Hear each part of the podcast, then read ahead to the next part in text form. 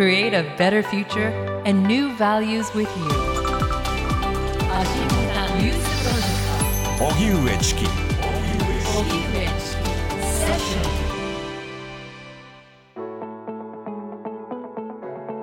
ここからは企業経営について考えるコーナーです。日本 IBM プレゼンツ経営の未来展望。企業経営に欠かせない7つの決断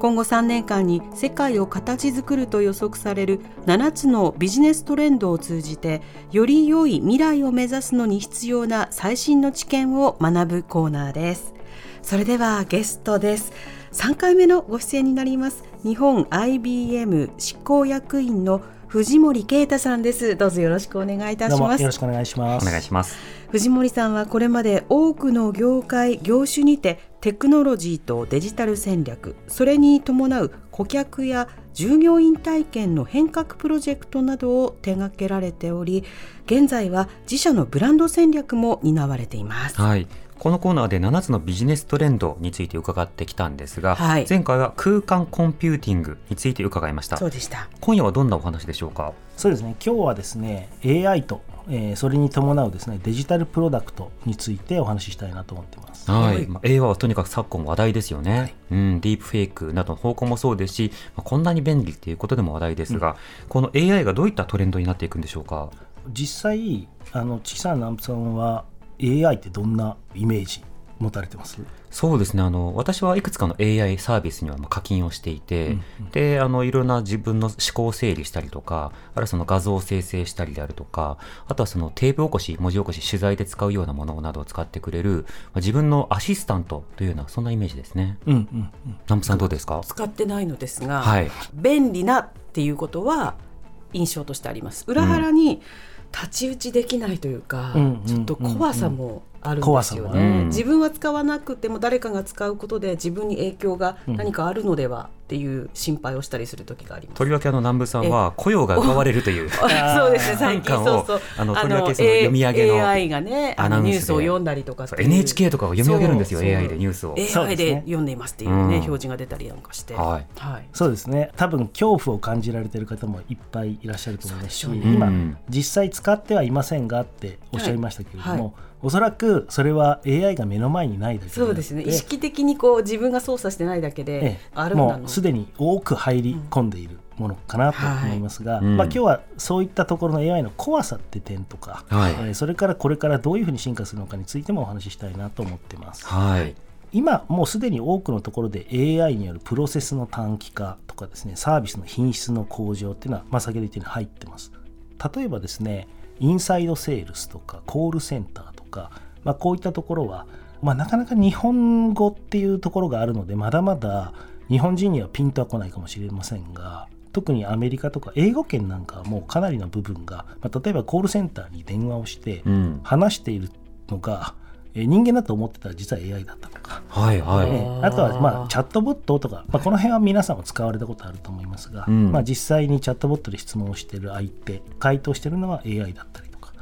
でこういった世界って恐ろしいのがですね例えばインサイドセールスが AI が行うようになると一度構築してしまうと永遠にセールスし続けるわけです。人間と違って。ちなみにインサイドセールスとは何ですか？何ですか？あインサイドセールスっていうのはいわゆるデジタルセールスとかですね、、はい。うところでまあ通常対面で営業するんではなくてデジタルを通じて営業をかけることですね、うん。まあ、例えばいろいろなパーソナライズドの、まあ、メールももちろんそうですし、はい。メールからホームページを見て問い合わせをしたりすると、うんうん。問い合わせに対して対応する、まあ、これもあの昔は人間が当然デジタルであっても最終的にはやってたんですが、はい。最後まで AI がやると。ういうふうに、んまあ、なってくると永遠にやり続けるのでですねこれあの限界費用ゼロっていうんですけれども、はいいわゆるどれだけやってもそこから生み出される売り上げって上がれば上がるほど全部利益になってくるわけうですよ。んなるほど。通常の営業だと23回ノックしてダメだったらまあ引き下がりますよね。そうですね。ところがそうしたようなその自動化されていくと永遠と対応することができるだけでなく相手に合わせた格好でそのカスタマイズされていくのでこの人にはこういうセールスが効くみたいなそうした学習などによっても、まあ、無限に対応できてしまうということですか？そうですねパターンも無限ですし今までだと人間だと例えば1人1000人までが限界だとすると1万人でも10万人でも100万人でも対応できるのでコストがですね変動費にならないんですね。はいはい。なのでこう利益が無尽蔵に伸びていく、うん。まあ、そういう観点でもやっぱ AI っていうのは一つ恐ろしさが、まあ、あるわけですね。うんうん。でそこで、まあ、先ほどおっしゃられた気にされてるとおっしゃられた人間の仕事を奪ってしまうんじゃないか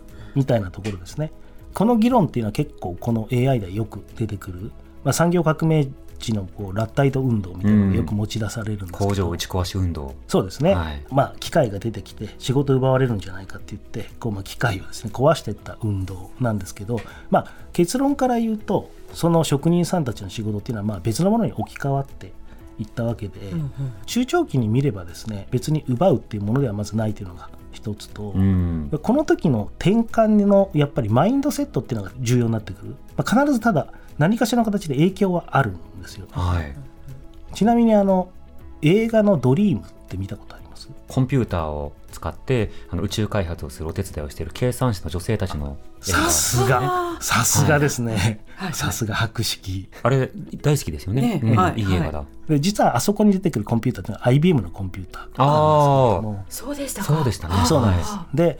あれはあの宇宙飛行の軌道をですね、まあ、計算をするんですけど昔はですねこれコンピューターにして人間が計算してたんです。い。うん。であのね、チキさんおっしゃった通り計算手っていう方がバーッと、まあ、まあいわゆる数学の天才たちを集めて、はい。計算をして、まあ、着地の軌道とかを、まあ、予想するわけなんですけれども、うんうん。これがコンピューターに変わっていく。これによって計算手の仕事が奪われるんじゃないか。で実際それが IBM のコンピューターに置き換わったらやっぱりこの人員削減の圧力がかかったんですがその時にあの主人公のドロシーというのが IBM のコンピューターをこう使う能力っていうのを、はいまあ、みんなでその黒人のグループみんなで身につけて結果としてこのグループでやらないとその業務はやらないっていう、まあ、そういう運動をするわけです、ね。ある種リスキリングをした上での,、あの具体的な、まあ、ストライキを 行うっていう同時展開をしたんですね。そうですね、うんで結果としてそれは認められた上に白人の女性もですね、まあ、このドロシーのチームに、まあ、コンピューターの使い方を学びに、まあ、来たわけですよね。うんで今やっぱりそういう転換期にあると思っていて AI を使ってやっぱり何をするのかっていうところをですね考えてそこに必要となるスキルを身につけていくという行動に出られた人にとったらあんまりそんなに恐れることではないのかなとは思ってますけれども、うん。まあ、当然直接的に影響が出る領域っていうのは多く、えー出てくると思うので、はい。まあ、そこに対するこうアンテナを高くしておくことが非常に重要かなと思います。うんあの移行期のリスペクトって必要ですよね。うんおそらくあの先日ハリウッドでまあ大規模ストライキがあった際には、うんうんまあ、3年契約の中でまあ具体的な交渉がされてましたけれども、やはりその俳優とかアクターたちの具体的なアクション演技というものが勝手にこう素材として使われてしかも置き換えられるということになると長期的に問題だと。でも一方で例えばそうしたそのアクターたちの、まあ、スタントとかちょっと現実的ではできないような体の動きなどを CG で補うことによって、まあ、本人たちの演技の幅をこう広げるっていう仕方だったらプラスになるということもあるわけですね。うんだからそういった短期的なリスペクトというものをちゃんと確保しながら中長期的な展開というものをどういうふうに位置づけるのかこの双方が必要になりそうですね。そうですねおっしゃる通りだと思います。はい。そしてこの AI なんですけれども、今、あのいろいろ制度を作ろうという動きはありますよね。こちらいかがでしょうか？あの先般、バイデン大統領も AI の安全指針のようなところの大統領署名も、えー行いましたけれども、課題はまだまだこの制度面では多く残っていてですね、うん。まあ、特に問題なのが AI 倫理になってきますと。あの儲かれば何でもいいとかですねさまざまな、まあ、これから規制がかかってはくるんですけど正直言うと規制は必ずそのグレーゾーンをくぐり抜ける人たちっていうのが出てくるので、はい。規制だけで全てを撤廃するっていうのはほぼ不可能かなというふうに思ってます、だからこそ企業が持っている倫理観っていうのが非常に重要になってくると思ってて、うん。2018年からですね我々 IBM は AI 倫理委員会っていうものを設置していて世界で行う全ての IBM の AI ビジネスっていうものが、まあ、企業倫理に上問題にならないかっていうことをですねチェックしながら、まあ、実施をしているとで実際この2018年から21年まで企業の AI 支出全体に対するですね AI 倫理関連の支出っていうのは3%から6%に倍増してるんですね。うん。でこれはあの全体です。我々だけじゃなく、はい。でこの企業倫理に関する意識っていうのは全世界で非常に今高まってますと。うんうん。で、まあ、これを高めていく中で当然個人であるとかあの従わない人たちは当然出てくるので、はい。おそらくその AI による問題っていうのはこれから多く表面化はしてくると思いますがこれはでも言い出すとですね別にインターネットでも SNS でも同じでやっぱり問題っていうものとその利便性だったり、うんえー我々が享受できるものっていうのは表と裏なのでですねまあここはそれを AI にとってですねいいものをちゃんと、えー企業が倫理観を持って使いながら問題を潰し込んでいくっていう、まあ、対策が必要なのかなと思います。あとはその企業の倫理の幅ですよね。うん。つまりその倫理対策しますといったときに、まあ、例えばそのイーロン・マスクとザッカーバーグと、うんうん。まあそれから IBM と、まあ、日本のさまざまな例えばトヨタとかと倫理観ずいぶん違うじゃないですか。そうするとその倫理の幅でやられても困るんだよねって企業もあれば、はいうん。じゃあちょっとそこは対話に乗れるかなっていうところもあってそれをこうちゃんとオープンにされるっていうことが大事ですよね。そうですね、ええ、倫理観をオープンにすることも非常に重要だと思います。どういうものを認め、どういうものを、でそれをユーザーが見て、この考え方だったらこの会社からは買わないとか、使わないとか、はい。まあ、そういうことを今度、最終的には使用する個人の倫理観にもまあ起因するのかなと思います。うん。はいただというわけじゃないんですけど、その、もうスタンダードになってしまったサービスが、あの、ちょっとどぎつい倫理観にこう、どんどんなっていく際に、もうみんなが使ってるから今更やめられないよっていうことが、現実に起きてるじゃないですか。はい、起きてますね。だから、事後的にこう、倫理を変えることを要請するっていうことは、これまた難しいですよね。いや、これは難しいと思いますね。うん。まあ、それがですね本当に全員がそう感じるものであれば、まあ、一つの手段はそこでこそ規制なんですよね。うん。うんその倫理観っていうのはどちらかというと人間の善意に基づいたものですけれども、はいそれがやっぱり乗ってしまうと外れなくなる、まあ、最終的にはそれは国家レベルの規制で、うんえー統制していくっていうこともまあ一つ重要かなと思います。まあ、国際法なのか、国内法なのか、まあ、一定のルール作りが必要になるということですね。そうですねはい。この AI がデジタルプロダクツにはどういったふうにつながっていくんでしょうか？これ初回に私あのテスラの例を挙げたかと思うんですけれども、EV を例に、まあ、挙げましたけれども実はいろんなものが今世の中で、まあ、デジタル化されている例えば EV 自動車だけじゃなくて、えーまあ、私も今、えーしてますけど Apple Watch であったりですね、はいまあ、要は人間のデータ運動データ、えー、全てのものがデータ化されていってで今ですね例えばライブとかスポーツ観戦までもデジタル化していってるんですよね。うん。例えばお二人はその身の回りでどんどんデジタル化されてるものってこうどういうものを感じます？デジタル化。そうです。あの、我々の身近なところで言うと、睡眠ですね。そうですね、うん。はい、デジタル化。あの、最近、あの、ポケモンスリープはい。というものが発売されたじゃないですか。はいはいはい。発売というか、あの、アプリ自体はタダでできるんですけれども、で、スタッフに、その、ポケモン GO プラスプラスという、ああ。のアイテムをお誕生日にはい。2人にもらいまして、いまして。で、これボタンを押すと、あの、睡眠を計測できると。睡眠のリズムと何時間寝たかというと、睡眠の質。なるほど。これについて計測をできて、まあ、それによってポケモンが育つというものなんですけど、面白いですまあ、ね、いわゆるゲーミフィケーションですよね、ええ。遊んでるうちに実際にはいろんなものがこう成長したり学ぶになると、だから私たちはこう睡眠をデジタル化することによってまあ遊びを通じて自分の睡眠をより改善しようということを少なくとも南部さんと荻内は寝るのが楽しくなってやってるという感じですへね、ーやってるんですか？積極的に、はい、寝ています、うん。はい、親密度を上げたりとかね。そうそうつながって。いや面白いですね、はい。それちょっと僕もやってみようかなああぜひぜひ。朝起きるのが楽しみにあ本当ですか？変わりましたもん、うん。あれだけ憂鬱だった朝起きる。おはようピカチュウってね。そうそうそう。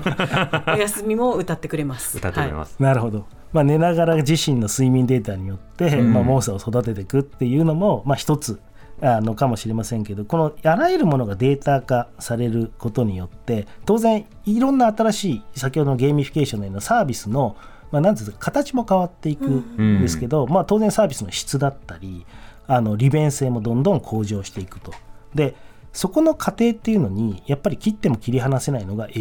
うんでこれやっぱなぜかというと2025年に世界で生み出されるデータって175ゼタバイトになるとゼタ。ゼタ。はい、で25年なんてすぐ先だ、うん。まあゼタバイト、ですね。うん。ゼタバイトって多分ピンと来ないかもしれないですけれども。我々多分寺止まりですね、うんテラそうですよね、うん。テラが皆さんがこう多分ハードディスク録画機とかでね、使ってるのがテラ。藤森さん聞いたことないこと言ってると思いてそうなんです。それ何って思ってましたこのデータがですね世界全世界のデータです。全世界のデータが1ゼタバイトに到達をしたのが2011年というふうに言われているんです、まあ、そこから約15年で175倍になってるんですけれども、これがその11年の5年前2006年の時っていうのは約1000分の1だったんですね。はいはい。でまあ当然これなんで2006年を取り上げてるかというとスマホが出てからの5年間でうん。と激増し、あそこからいわゆる SNS、ウェーブ2.0っていう世界が来て、お互いが、まあ、いわゆる個人が発信するようになってから、またさらに急増しー、うん。そして今、あらゆるプロダクトにデータが組み込まれ、そして睡眠データまで、先ほどあったようにデータ化されると、もうデータが無尽蔵に増えていき、あの175ゼタバイトになると、はい。これだけのデータをちゃんとですねあのユーザーにとって便益があるものに変えていくのはもうもはや人間の力では不可能なんですようーん。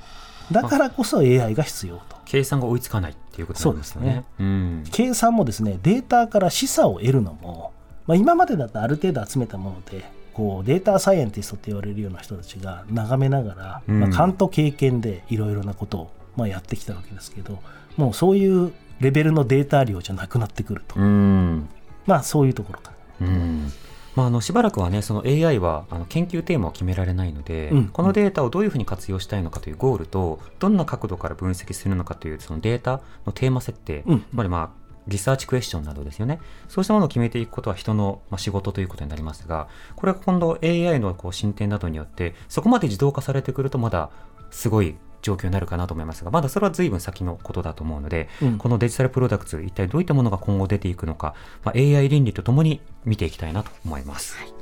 さて来週はもう最終回なんです。7つのトレンドから未来の働き方とサステナビリティについて考えていきます。日本 IBM 執行役員の藤森啓太さんでした。ありがとうございました。どうもありがとうございました。来週もよろしくお願いいたします。放送後はポッドキャスト配信もします。ぜひ聞いてみてください。日本 IBM プレゼンツ経営の未来展望。企業経営に欠かせない7つの決断をお送りしました